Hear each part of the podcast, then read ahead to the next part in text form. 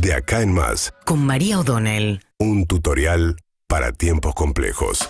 Bueno, ayer finalmente el gobierno eh, anunció el bono para los trabajadores informales de entre 18 y 64 años, un bono súper acotado en términos de lo que venía siendo la demanda, sobre todo los movimientos sociales, del kirchnerismo, de Grabois, pidiéndole al gobierno que atendiera la situación de los sectores más vulnerables. Finalmente el gobierno anuncia este bono de 45 mil pesos, son dos cuotas, una cobrada en noviembre y otra en diciembre, y para poder cobrarlo se inicia la inscripción el día lunes a través del ANSES, ya sea presencial o de manera eh, eh, por, por internet. Pero no hay que, digamos, eh, por ejemplo, hay- un sector informal enorme que es las trabajadoras en casas particulares. Todas las que están registradas no van a poder acceder a este bono, tampoco, por ejemplo, mujeres que cobren asignación universal por hijo, nadie que cobre el plan potenciar trabajo, nadie que tenga ningún tipo de ingreso, ningún tipo de, de bienes, por ejemplo, van a cruzar incluso las bases de datos de quienes tienen obra social, medicina prepaga, por supuesto, bienes, planes sociales, na- nadie, nadie que cobre ninguna de esos tipos de asignaciones va a poder acceder a este bono. O sea que es un universo, veremos en qué número termina, pero es un universo bastante acotado. Obviamente que esto tiene que ver con cuidar este, los fondos públicos, esa es la razón por la cual es muy conservadora la manera en que Massa decide finalmente el ministro de Economía eh, esta asignación, cuando todavía se está discutiendo la paritaria de los trabajadores registrados y hay una discusión muy grande pendiente respecto de si dar o no un bono, un valor fijo para aquellos sectores que no alcancen a cubrir la inflación. Ayer esta discusión se hizo mucho más explícita por primera vez cuando la ministra de Trabajo, Kelly Olmos, dijo...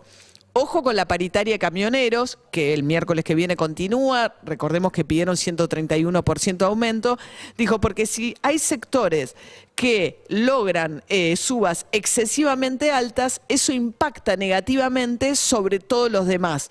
Y esto no es solidario. ¿Qué está queriendo decir la ministra? Que si sube mucho la paritaria, esto se traslada a costos, empuja la inflación y eso hace que los trabajadores que no tienen el poder de negociación que tiene camioneros, por ejemplo, se ven perjudicados porque no logran acompañar la inflación. Así que esa discusión, bueno, por supuesto Pablo Moyano la invitó a subirse un camión y dijo que de ninguna manera el salario es lo que genera inflación, pero ahí hay una discusión efectivamente respecto de cómo hacer para que los salarios no pierdan contra la inflación, pero que, tan acelerada, pero buscando que se recupere el poder adquisitivo que se pierde mes a mes sin que esto signifique poner más combustible en la inflación. Es efectivamente un dilema en un momento muy complicado. Y una de las maneras que están encontrando es decir, bueno, dejo de emitir. Para dejar de emitir y bajar el déficit es también que finalmente este bono que habían prometido con el dólar soja es un bono bastante acotado. Esto por un lado. Lo que también dijo la ministra es que va a haber eh, que reabrir la discusión del salario mínimo vital y móvil. El salario mínimo vital y móvil, esto es un drama. En el mes de noviembre están 56.700 pesos. Noviembre, 56.700 pesos. Es la canasta, es casi una canasta de indigencia. O sea, vos podés trabajar, cobrar el salario mínimo y no solamente no sos pobre, sino que apenas, si ese fuese el único ingreso de un hogar, estás cubriendo la canasta de indigencia. Dos salarios mínimos no te cubren la canasta de pobreza. O sea, vos podés tener en un hogar dos personas trabajando, eh, cobrando el salario mínimo y no alcanzan a cubrir la canasta básica de bienes y servicios.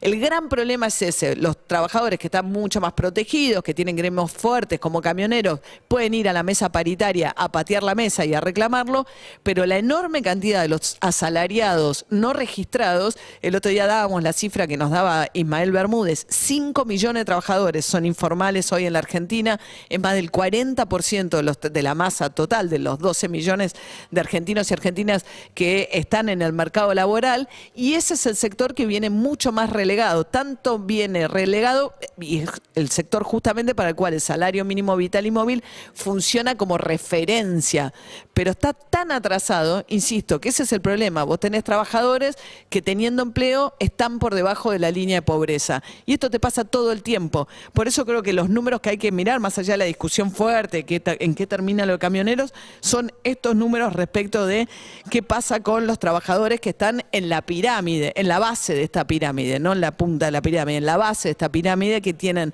una situación laboral muy precaria y que adicionalmente, aún teniendo trabajo, no alcanzan a cubrir la canasta básica de alimentos. Síguenos en Instagram y Twitter. Arroba Urbana Play FM.